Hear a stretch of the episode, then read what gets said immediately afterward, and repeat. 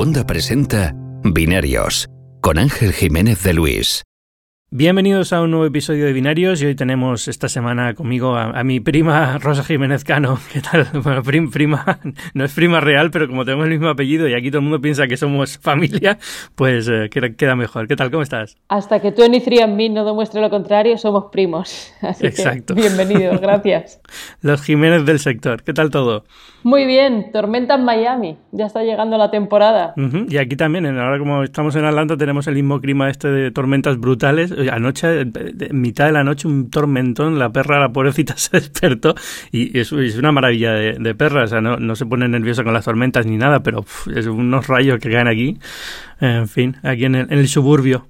Bueno, em, vamos a ver de qué hablamos. Hay muchísimas cosas. Lo primero que te voy a preguntar es sobre lo del Fire Festival, porque me tiene obsesionado. Eh, para los que estén escuchando el podcast, Fire Festival fue un intento de hacer un festival en las Bahamas o en las Bermudas. ¿Dónde era? En Bahamas. Bahamas. Eh, como un festival de música New Age, estos en plan la el Coachella de la costa oeste, modelos, todo eh, súper Instagramers, brutal, que fue un fracaso absoluto. Si tenéis Netflix, hay un documental muy bueno sobre, sobre el fiasco este y creo que tuviste la oportunidad de tener a uno de los organizadores dando una charla con, hace poco allí en, Venture City, ¿no? Exacto, ayer jueves, iba a decir viernes, no, el jueves santo eh, tuvimos a este chico, se llama Jason, y fue muy curioso porque era responsable de ingresos a través de la aplicación. Eh, hablamos de todo un poco. La historia es que él este lunes va a estar en Harvard, como en el club de ex-alumni, y esta era la primera vez que hablaba en público sobre ello. Entonces le sirvió también un poco de entrenamiento, ¿no? No es lo mismo ah, las preguntas duras que va a tener allí que, bueno, la gente un poco más del mundo techie de Miami, que éramos como 60 personas, y preguntando y hablando y conversando con él. Y sí que había cosas que llamaban la atención de él no fue al festival en sí, sino que llevaba la parte de Fire Media.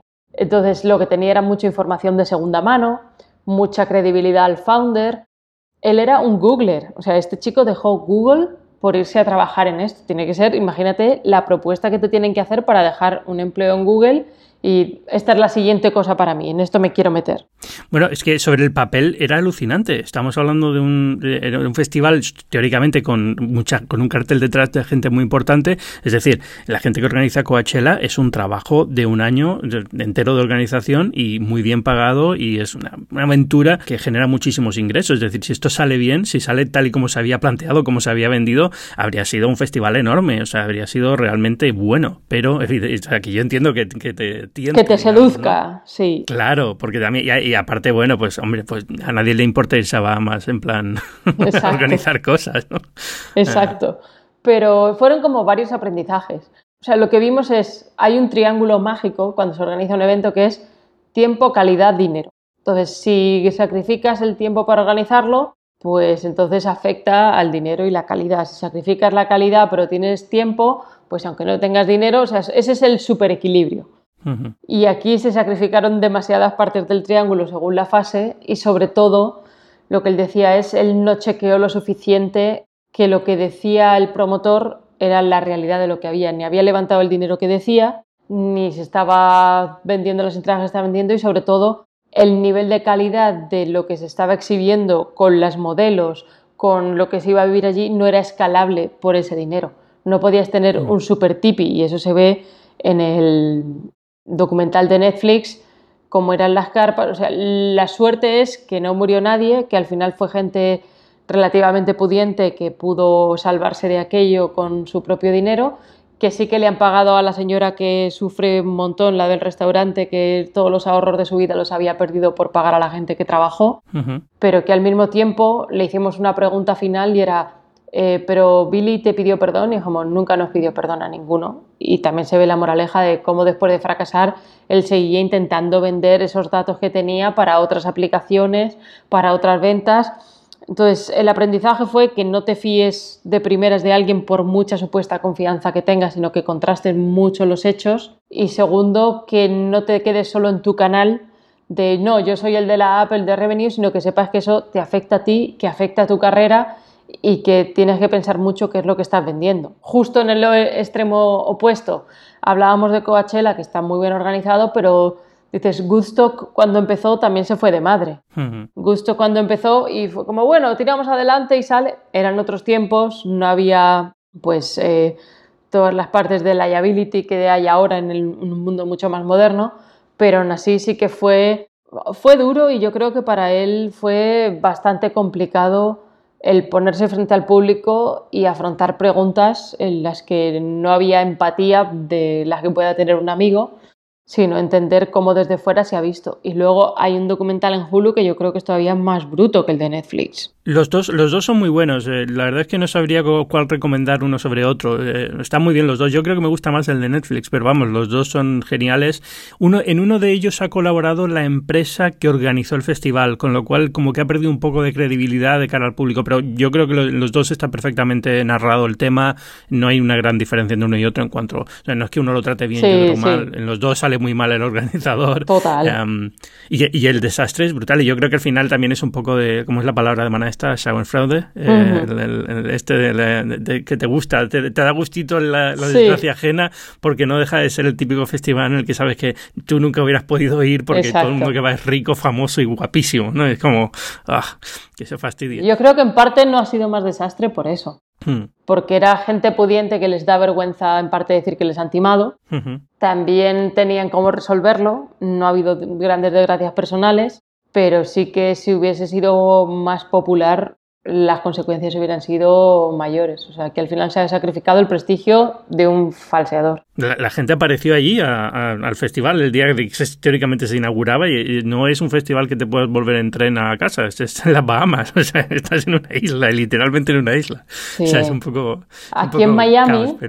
Hace muy poco hicieron el Ultra, hace dos fines de semana. Y es un festival de música electrónica que normalmente bloqueaba el downtown de la ciudad y este año decidieron llevarlo al Virginia Key, que es un callo que está al lado de Key Biscayne, de Cayo Vizcaíno. Entonces, la gente que fue por coche se quedó bloqueada, no tenía cómo ir, tal, y los que iban en barco, que tenían como un ferry, los VIP, esos no tuvieron ningún problema. Y fue muy curioso porque aquí el hashtag fue Fire Festival 2 y toda la gente se quejaba del colapso y fue igual. Los de high class es un poco como el Titanic, ¿no? Los que estaban en los, los más baratos lo sufrieron mucho, los otros pues algunos se salvó. Y aquí fue rápido, o sea, la referencia para cualquier festival que sea un desastre, al final va a terminar siendo eso total. Y luego me hace gracia que la palabra que ha quedado, como tú has dicho, es fiasco, pero la dicen en inglés. Es como que han adoptado una palabra en español para todo este tipo de fraudes, ¿no? El fiasco de... Bastante curioso. Está bien. A ver, esto pasa en todos sitios. Pasa al Burning Man también. El día que llueve en Burning Man y se, organiza un barrizal allí increíble, los VIP siempre salen mejor que los que han ido en plan mi furgoneta y a, a sobrevivir, ¿no? Sí. Yo decía también lo de Burning Man a mis compañeros, de bueno, esto es como el Burning Man que van a sufrir y lo saben. Y me decían, sí, pero van voluntarios y saben que van a sufrir. ¿no? Y yo como, bueno, es cierto que aquí ofrecían una experiencia VIP y lo otro es una cosa de supervivencia controlada barra encuéntrate a ti mismo, ¿no? Un poco muy californiano. Claro, es decir, tú al Burning Man vas sabiendo que vas a sufrir, es decir, vas sabiendo que vas a embarrarte, que vas a estar en el desierto, que vas a pasar calor, pero que es parte de la experiencia, ¿no? La experiencia esta rara que tienen allí. Pero aquí no, aquí lo que te vendían era como, esto va a ser el festival de super. Sí, sí, sí, pues no te preocupes, en la playa paradisiaca, en la isla de, Escobar y no sé qué, cuál, una locura, pero bueno. Sí, una de las cosas también que decían era eh, lo peligroso que puede ser la mezcla de marketing y PR si no tienes un producto listo. O sea, si no tienes un producto preparado, no hay que lanzar. Eso fue otro de los aprendizajes. Bueno, sabes que aquí en Estados Unidos lo del fake it till you make it es como una religión, ¿no? Entonces... Y tiene mucho peligro. Es complicado, pero yo creo que de todas formas eh, no entendía muy bien por qué teníais esto en Venture City y ahora me encaja perfectamente, ¿no? Es decir, al fin, eh, para una empresa que se encarga de hacer VC eh, es una lección buenísima sobre, cómo invertir y, y qué tienes que fijarte al invertir. Eso y que mi compañera Jimena, eh, fue Googler, que es creo la que hemos grabado el último podcast que saldrá yo creo en un par de semanas. Entonces ella está en una red de Googlers y este chico Jason también. Entonces eran amigos, tomaron un café, estuvieron hablando y él dijo, pues a mí no me importaría hablar sobre esto y además tengo ganas un poco de, tener exposición y de dar mi versión de lo que pasó y cómo se vivió, un poco como un modo redención. Y nos lo propuso y a todos nos sonó como, no es directamente nuestra cosa, pero sí que son aprendizajes que pueden servir para una startup perfectamente. y fue por eso, y bueno, que además tiene así un poco de morbillo, ¿no? Claro, no tiene el morbillo, pero yo creo que él puede hacer ahora una carrera, digamos, de esto, no una carrera, pero bueno, sí que puede aprovechar esto para hacer, para relanzarse de una forma como un experto en fracaso, así al fin y al cabo, ¿no? Sí. Que siempre, siempre vale la pena. Total. Pero bueno, y, mm, y nada, eh, pero vamos, ya te digo, ahora me encaja perfectamente que, que lo hayáis llevado a Adventure City. Claro. Que por cierto estáis de enhorabuena esta semana, ¿no? Tenéis eh, el Returnly. Eh, tenemos una inversión bonita, sí, bastante bien, porque además es una historia bastante chula de Eduardo se vino a San Francisco en 2011. Él hizo, yo no sé si tú te acuerdas, lo de Read Write Web hace bastantes años en España. Él fue el que hizo esta edición y luego lo, ah. lo terminó vendiendo y demás y se fue para San Francisco Empezó con Returnly, Laura le conoció en el Zoo de San Francisco, que es una historia bastante curiosa. Confió rápidamente en él, le gustó mucho lo que hacía y Laura entró como inversora a título particular en Ronda Semilla. Con The Venture City ya entramos en la ronda A, que fue de 8 millones, y ahora esta ronda B de 19 le ponen un nivel bastante más alto por muchos factores, pero sobre todo porque ha invertido Craft Ventures, eh, son los que han liderado la ronda, que no son cualquiera, son inversores también en SpaceX, y está ahí Max Levchin, que es cofundador de PayPal. Entonces, si alguien de PayPal que revolucionó el e-commerce apueste por una startup de un españolito que apareció por allí, pero que su solución tiene bastante sentido, le ponen un nivel muy alto y tiene algunos aspectos muy interesantes como que parte de su equipo de desarrollo está en Chicago y la mayoría está en Madrid. Lo que se ha dado cuenta es que hay muchísimo talento, lo que hablábamos, hmm. lo que hablamos tú y yo con mucha frecuencia de cómo es la captación de talento en Silicon Valley, cómo son super mercenarios que pasan de una compañía a otra. En España encuentra talento a un precio mucho mejor, él paga sueldos competitivos y aún así la gente está mucho más engaged, que dicen aquí, mucho más comprometida con la misión y entiende el impacto. Y lo que está haciendo Returnly en parte Aparentemente es e-commerce, pero es una intersección entre e-commerce y fintech, porque lo que hace es cuando tú compras algo online, la gran fricción es la devolución, el cuando no te queda bien. Además de la última milla, que sería el final de la entrega, esto sería la última milla inversa. Entonces ellos directamente no tienes que discutir, sino el dinero que tú ya pusiste en esa compra, si no te queda bien, tal, antes de definir cómo va a ser la devolución, ese dinero queda dentro de el sistema para que directamente sí que te compres la talla que quieras. O sea, lo que considera es que por sí la gente es honesta, que no te va a estar engañando, sino ya tienen sus métodos también para detectar quién es el que está haciendo fraude en serie pero es lo que antiguamente era el claim del corte inglés, de si no quedas satisfecho te devolvemos tu dinero. Sí, sí que eso para una, para una startup montar esa infraestructura es muy difícil, es costoso, tienes que estar encima, mientras que si lo digamos lo haces el outsource, ellos hacen el, el arbitraje de esa, de esa parte, digamos, ¿no? De, Yo te doy el dinero al cliente y luego tú y yo ya arreglamos, tu empresa grande y yo ya arreglamos y ya vemos cómo lo solucionamos y, entonces se llevan esa, digamos, en, en, ese interim es donde ellos hacen el dinero. Está muy bien, la verdad que la idea es buenísima y sobre todo lo que me sorprende siempre es descubrir empresas fundadas por españoles en Silicon Valley que están funcionando, que, siempre estamos un poco como... Acomplejadillos, esperando qué funciona que está en España, pero es que hay muchos españoles que están fuera haciendo cosas que realmente se están moviendo y se están moviendo muy bien. Sí, ellos han... Yo creo que son de los que mejor lo han hecho, junto con eh, que vinieron esta semana también por aquí a Miami a vernos porque son buenos hmm. amigos y ellos levantaron dinero de Sequoia, que creo que son los únicos españoles que lo han conseguido, y luego con Alien Vault, Julio Casal, que ahora también está con 4IQ, y Alien Vault lo vendieron a AT&T, no se ha dicho nunca la cantidad exacta, pero por encima de 600 millones de dólares, que es una auténtica barbaridad. Entonces yo creo que son como los españoles, al margen de los que están en grandes empresas, que mejor lo están haciendo en Silicon Valley, que más han dado con la tecla de cómo triunfar allí pero sin perder el ancla también con España o con Europa. Ya, lo bueno, la, verdad es que ahora tienes acceso a una gente espectacular allí en Manchester City y unas historias buenísimas. Voy, voy a llevarte un poco a la actualidad más... Eh, gachetera, sí. De gachetera y tequi, eh, porque tenemos eh, dos temas que quería hablar, o tres temas que quería hablar esta semana. Em, el primero es el acuerdo entre Apple y Qualcomm. sabemos, esta semana, la verdad que me ha pillado, yo empezaba la semana diciendo, bueno, primero, semana de mi cumpleaños, digo, bueno, no, quiero trabajar mucho y es Semana Santa. Con calma. Pero, pero bueno, me ha pillado y digo, bueno, es el juicio igual con Apple. Esto va a dar juego, esto va a dar juego, esto va a dar juego. Y al segundo día llegan a un acuerdo. Y es como, bueno, pues, pues, pues ahí ha quedado. Llevaban años, años y años, ¿no? Yo creo que llevamos cubriendo esto. Sí, ¿no? Y un montón de casos. Y, y, la, y la gracia de todo esto es que el, el domingo, o sea, el día antes de que empiece el sábado, el día antes de que, los dos días antes de que empiece el juicio, el Wall Street Journal saca uno, creo, el Washington Post, uno de estos, saca un super artículo sobre las dos personalidades de Tim Cook y el, CEO de, de, de Qualcomm, y de cómo sus personalidades son muy opuestas y cómo es imposible que lleguen a un acuerdo y cómo es que casi ni se hablan. Y claro, tú empiezas el juicio pensando, Dios mío, esto es, realmente es una batalla de, de, líderes, esto va a ser un épico. Y al segundo día llegan al acuerdo y te quedas un poco, un poco tal.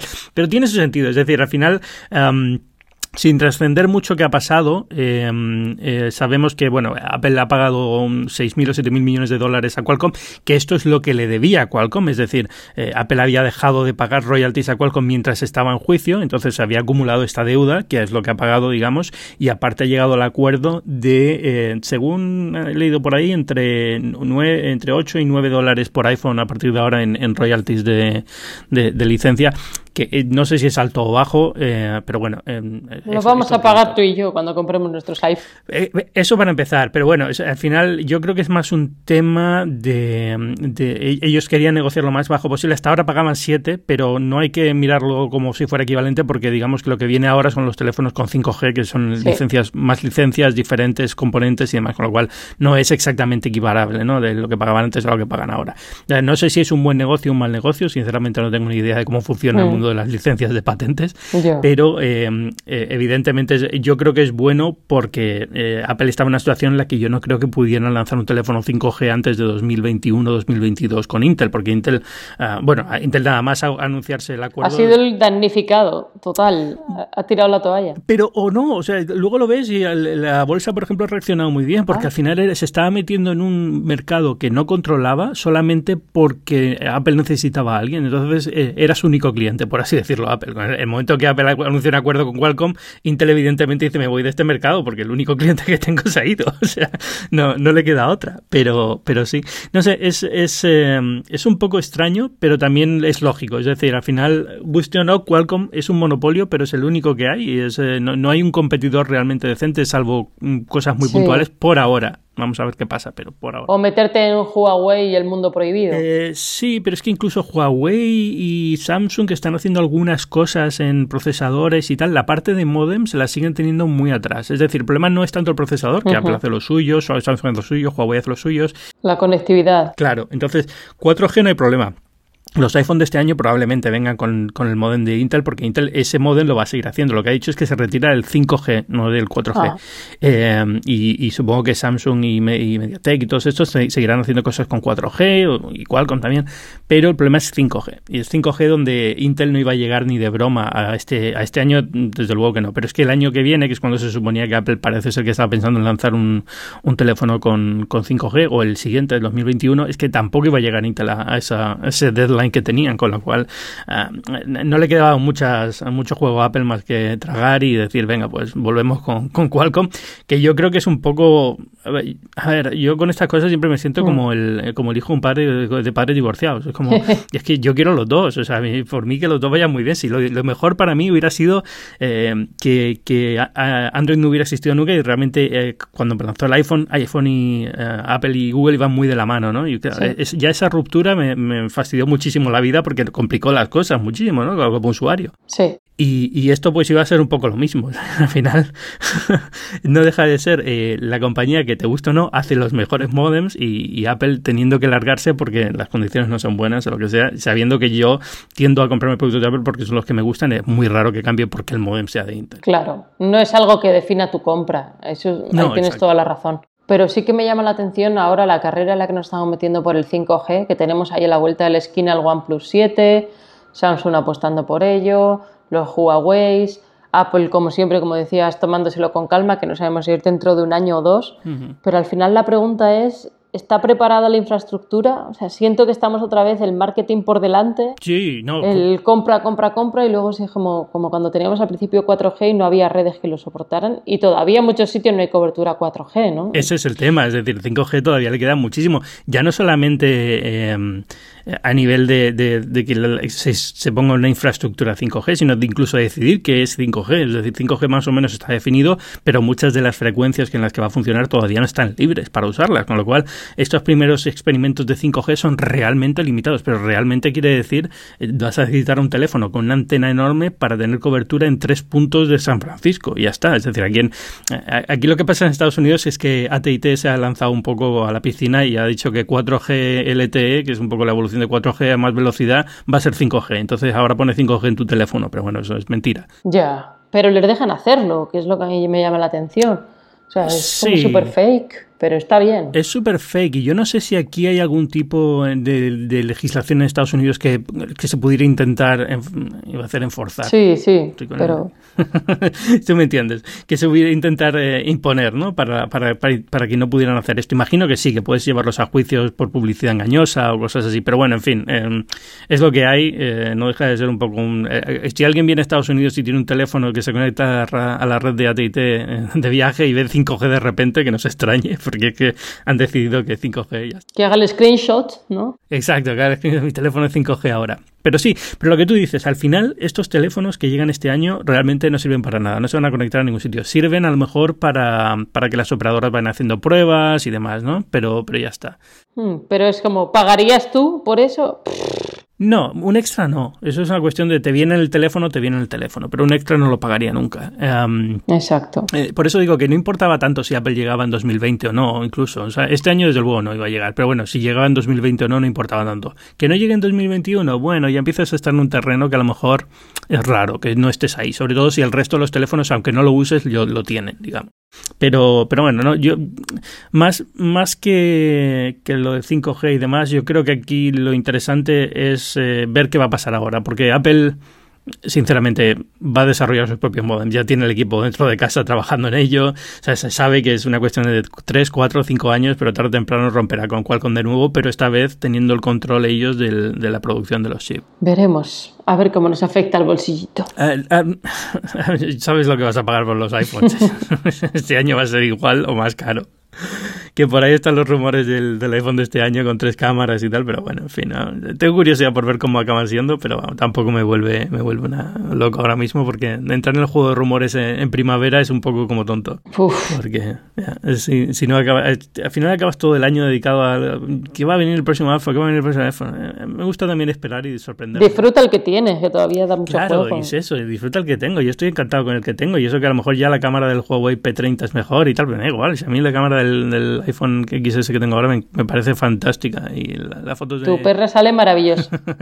voy, a, convertir a Blick en la mascota no oficial de, de Binario. Ah, bien. Hablando de teléfonos, eh, Samsung Galaxy Fold. Me ha dado miedo de que tengamos otro caso del Note. Sí. El sacar algo al mercado antes de que esté controlado. Estamos grabando esto la semana antes de que salga teóricamente al mercado. Yo no estoy del todo seguro que vaya a salir. Con eso te lo digo todo. Bien, estamos en sintonía. Es que como somos primos. Pero sí que tiene mucho sentido el que lo retengan, porque he visto la convocatoria para España, pero sí creo que no se pueden permitir, bueno, se pueden permitir lo que quieran y luego se tienen que gastar dinero en darle a todos los que se montan en un avión el teléfono y estas cosas, ¿no? Pero no se pueden volver a permitir algo como lo que pasó con el Note, deberían haber aprendido y todo lo que está saliendo ahora mismo con el error tendría que ser lo mejor que les ha podido pasar antes de que llegue a manos del consumidor.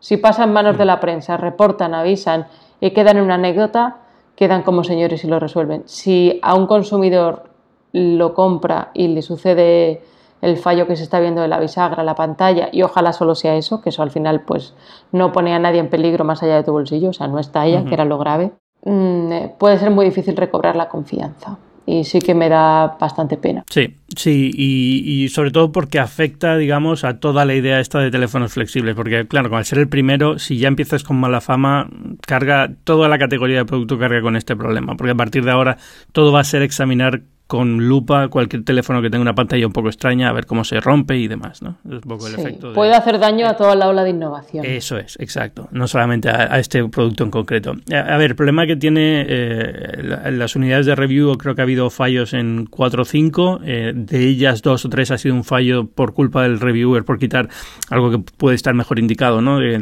esta película protectora de la pantalla no se puede quitar porque si la quitas se rompe la pantalla, pero en los otros no. Ha sido realmente un fallo mecánico, un fallo de, cosas que se meten en el mecanismo de bisagra y acaba dañando la pantalla y demás. The Verge lo ha tumbado en la review. Más allá de lo. Lo han puesto un 4 sobre 10, creo, de, valoración. Muy poco. Eh, es súper mal. Pero más allá del fallo de pantalla, es decir, ellos dijeron, sin el fallo de pantalla, este teléfono no está listo. Sigue teniendo problemas de, de scroll a diferentes velocidades en las dos pantallas, cosas así, que son pequeñas, pero que es un problema. Sí, pero un fallo de scroll es grave porque no te lo crees. O sea, la interacción no va. Eso es, ese es el tema. Es decir, parece que no está del todo cocinado el producto y es lo peor que puede pasar. Entonces, no sé si van a retrasar lanzamiento, no sé si van a seguir con el lanzamiento tal y como está previsto, esperando que la gente que lo pruebe sea menos crítica que los que la prensa o, qué, pero, pero mm, pinta raro. Y ya te digo, no me extrañaría nada que el lunes dijera Samsung, oye, que vamos a parar el lanzamiento hasta que resolvamos este problema. Sí, creo que hay un factor adicional que era lo que decía el scroll, de yo no sé hasta qué punto han resuelto la narrativa del, software, de qué puedes hacer. O sea, siento que estamos en un punto como el futurismo, ¿no? De la tecnología por la tecnología y como puedo hacer esto y si hacerlo, lo voy a hacer y es como, ¿y el para qué? la pantalla adicional, ¿para qué sirve? Para ponerlo en horizontal, para, pues a lo mejor la ventana del correo, ver aquí el general y aquí donde aparece, algo así que le dé cierto sentido a tener dos pantallas. Más allá de puedo hacerlo, lo hago y se amplía. Y eso es hacer un cambio muy grande en Android y el ir de la mano de Google muy profundo para que tenga un sentido en muchísimas aplicaciones. Mm. Sí, y Google todavía, digamos, ha dado soporte, pero yo creo que en Google I.O. probablemente veamos más sobre cuál es el plan de Google para pantallas de este estilo.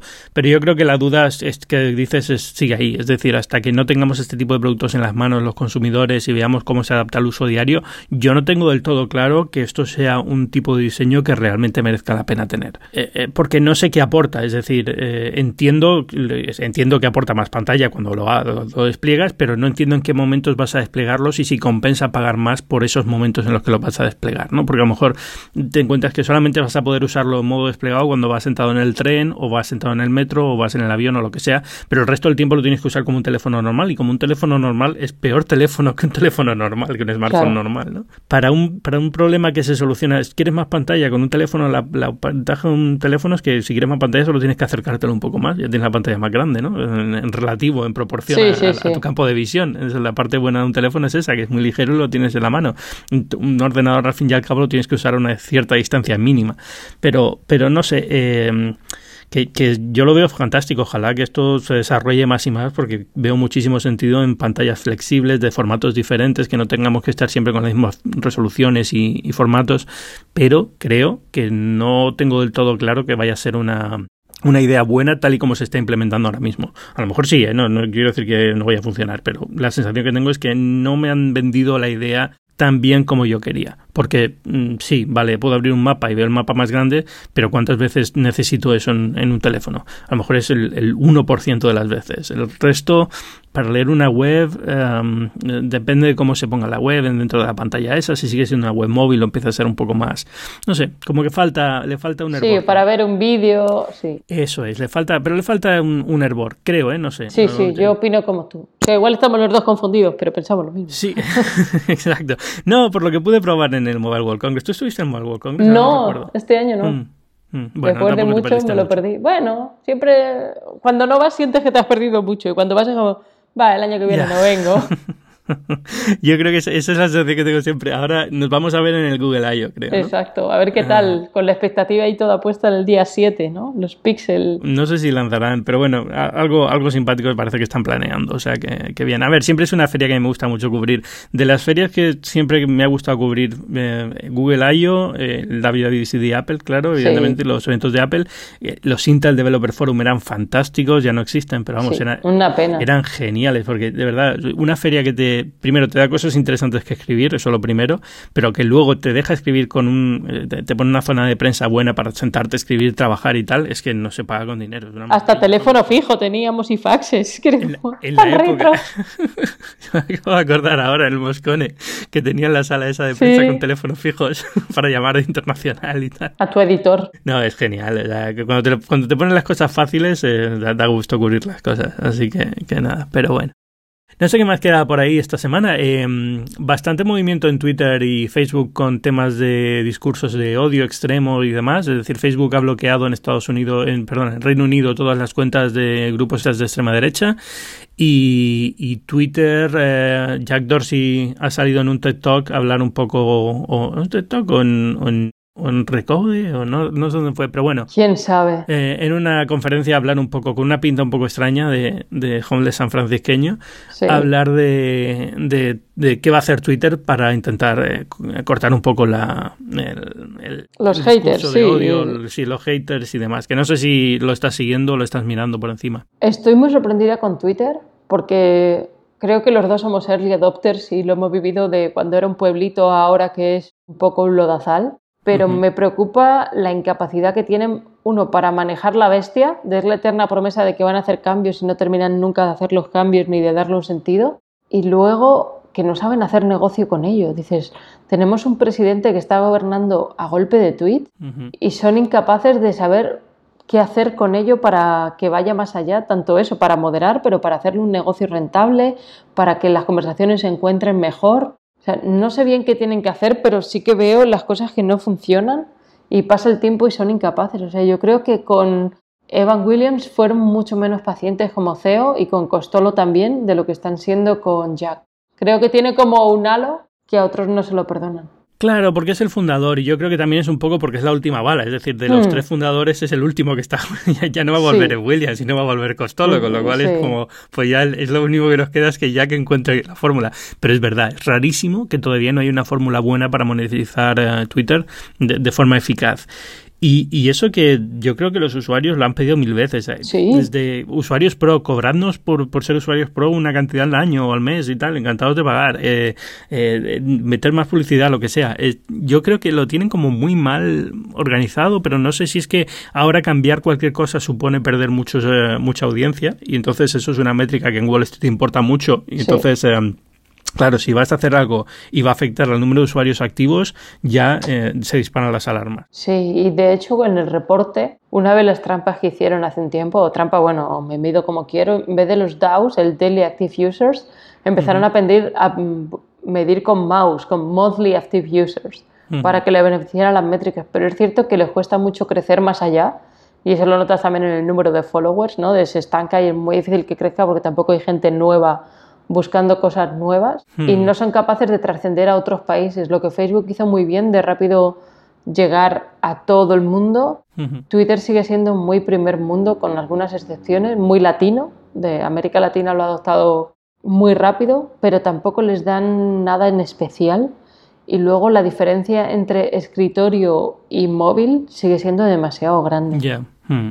Sí, sobre todo cuando te metes ya en herramientas de publicación muy avanzadas, tipo eh, TweetDeck y ese tipo de cosas. Eso es. En, móvil son inusables prácticamente. No han pensado bien, pero ellos, el claim era que eran la primera red social mobile first. Sí. Y sigue siendo muy dependiente. O sea, son dos experiencias muy distintas. De, hay cosas que yo me doy cuenta que uso diferente cuando estoy en móvil y que cuando estoy en el ordenador veo cosas que no vería en el móvil.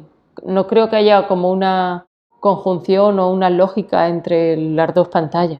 Sí, es, no, no entiendo muy bien qué es lo que está fallando y tampoco sé, no tengo respuesta sobre cómo solucionarlo, entonces tampoco quiero decir nada, ¿no? Porque a lo mejor lo que yo haría tampoco llevaría a ningún sitio, pero, pero sí que es extraño lo que tú dices, que cómo puede ser que, esta red esté estancada en 300 millones de usuarios o los que sean. ¿Por qué no está creciendo Twitter a pesar de que hay un universo ahí grande de usuarios, que sí está en, en WhatsApp, sí está en Facebook, sí está en millones de sitios, que sin embargo en Instagram, pero que en Twitter por alguna razón no, no van, no han conseguido encajar con el público millennial a lo mejor, que, digan, bueno, quiero tener una cuenta en Twitter. Sigue siendo una cosa que para nosotros como periodistas funciona muy bien porque somos muy, muy de seguir en Twitter y de estar en Twitter y demás, pero que cuando, y, en la televisión lo ves constantemente, en Twitter de no sé quién, en Twitter de no sé cuántos, pero sigue siendo como muy nicho y como que a la gente le da igual estar o no estar, ¿no? Y eso es un poco el, problema que tienen. Sí, que es de las celebrities nos hablan al pueblo, pero no hay una conversación y luego los políticos lo acaparan y se tiran basura. Eh, exacto, y la conversación cuando la hay es súper tóxica. Entonces, eh, bueno, pues eh, la, idea que tiene ahora es que puedas ocultar las respuestas, parece ser que a partir de junio van a empezar a implementarlo. El nuevo cliente, no sé si lo has visto, pero bueno, está, está curioso, pero tampoco es que vaya a cambiar una cosa loca.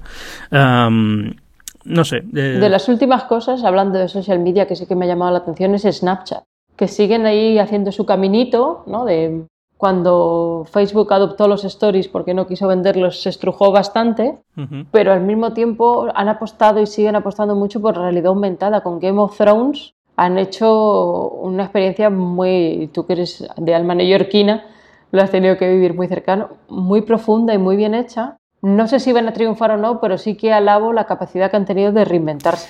Eh, o de resistir al menos. y la verdad es que es sorprendente porque eh, es, cierto que la narrativa estaba como ya dicha, de Snapchat no va a ningún sitio, no está creciendo, no está tal, pero es verdad que mm, han conseguido mantenerse, generar un negocio, eh, mantener el, el interés de cierto sector, o sea que al final hay algo bueno ahí. Yo creo que también están un poco haciendo eso, ¿no? Intentar mantener la, empresa en un punto en el que tarde o temprano alguien pueda venir y comprarla, si hace falta, aunque ahora sea pública y cotizada en bolsa, pero que bueno, que por lo menos haya una salida, digamos, para Snapchat, porque como red social así, tal cual, mm, no está yendo muy allá. Pero es verdad que todo esto de las lentes, de la realidad aumentada de, la cámara, que ahora creo que han llegado a un acuerdo con Tinder también, son como muy inteligentes en ese sentido, en comercial, digamos. Eh, no, no tienen miedo en llegar a un acuerdo con 50.000 personas para sacar adelante la empresa. Sí, en eso son valientes. han entendido que tienen que hacer alianzas contra el gran gigante y lo están haciendo totalmente. Pues eh, Rosa, muchas gracias por estar esta semana aquí en, Binarios. Para empezar, fundamental eh, a todo el mundo, cuando deje de escuchar Binarios, lo siguiente que tiene que hacer es ir a, a o a su cliente de podcast favorito y escuchar Citizen, el podcast de The Venture City. Cuenta un poco qué es eh, Citizen y qué es The Venture City, por si acaso hay alguien que no sepa. Bien, thank you. Esto me lo pones así en bandeja y hay que aprovechar el momento claim. Citizen es el podcast que tenemos junto a vosotros con una producción impecable y bueno, yo creo que el mejor sitio para hacer un podcast en español es Cuonda. Es la manera que tenemos de contar al lector o al oyente, a la gente normal que tiene intereses en la tecnología, cómo funciona un venture capital, cómo son un poco los glóbulos rojos de las startups, los que dan el dinero para hacer realidad todas estas ideas y procurar hacerlas rentables. Entonces, para quitarle un poco de mística, un poco de uy, esta gente, ¿qué será que, que no hará? Intentamos contar las historias. En esta primera temporada lo que estamos haciendo es presentar a los personajes y cuál es la labor de cada uno, que son mis compañeros. Y de vez en cuando tenemos un episodio especial, como ha sido el caso de Paco Solsona, que es la persona de mm. startups para mundo hispano, incluyendo Estados Unidos de Google. Hemos entrevistado a Isidro Lasso hace también muy poquito en Salamanca, que es eh, un alto funcionario de la Unión Europea, que es director de Startup Europa entonces tiene una gran responsabilidad y así hablamos de los dos lados de nuestros intereses, tanto Estados Unidos como América Latina y Europa. Y ya estamos pensando en una segunda temporada que nos dio la idea José Tórrego un día en una comida, que él lleva el referente y lo que nos gustaría hacer, todavía igual me queda un poquito para estar en ello, pero así tanteamos a ver qué te parece la idea, es un post-mortem. Igual tenemos que encontrar otro nombre para esta autopsia, pero es para quitar un poco el estigma del fracaso. De, en el mundo hispano siempre se condena mucho, en el mundo anglo se ve mucho como experiencia. Entonces queremos hablar con emprendedores para que ellos nos cuenten cómo ha sido la startup que rompieron, qué aprendieron. Es algo que en México lo llaman fuck up nights, de así la cagué. y aprender todos de eso de una manera muy didáctica para, sin ningún complejo, gente, va a ser gente a la que ahora le está yendo muy bien, o gente que no le ha ido bien, no importa, pero que sí cuenten qué fue lo que hizo que su startup no saliera bien. Uno de los ejemplos es mi compañero Andy, él fue el fundador de Buy Fresco, que era algo así como ahora un Instacart. Lo intentó en España y quizá no era ni el tiempo ni el lugar adecuado, pero Instacart no está yendo mal. Entonces, tratar de ver cuáles fueron los errores para que otros puedan aprender de ellos y también qué aprendizajes han hecho. Pero eso todavía nos queda un poquito. Yo no sé cómo te suena. Tú como productor ya me irás encauzando. Eso suena, suena espectacular. Tengo muchísimas ganas de, ponernos ya a trabajar con eso porque la verdad es que tiene una pinta fantástica. Pero hasta que eso llegue sigues teniendo Citizen que también está genial. O sea todavía nos quedan unos cuantos compañeros por presentar.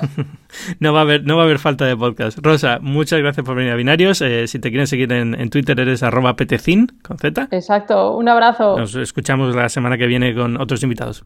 Y ya sabéis que yo soy Ángel Jiménez de Luis, podéis leerme las páginas web del periódico El Mundo, ahora en una sección que hemos rebautizado como Pixel, podéis leerme la web de este programa que es binarios.fm y podéis eh, escucharme pues todas las semanas aquí en Binarios.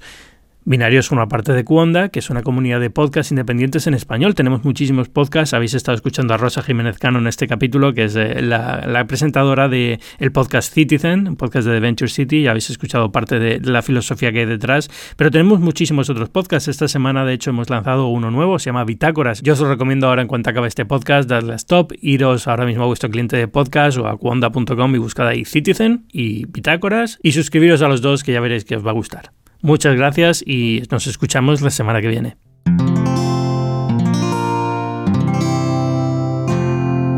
Puedes escuchar más capítulos de este podcast y de todos los que pertenecen a la comunidad Cuonda en cuonda.com.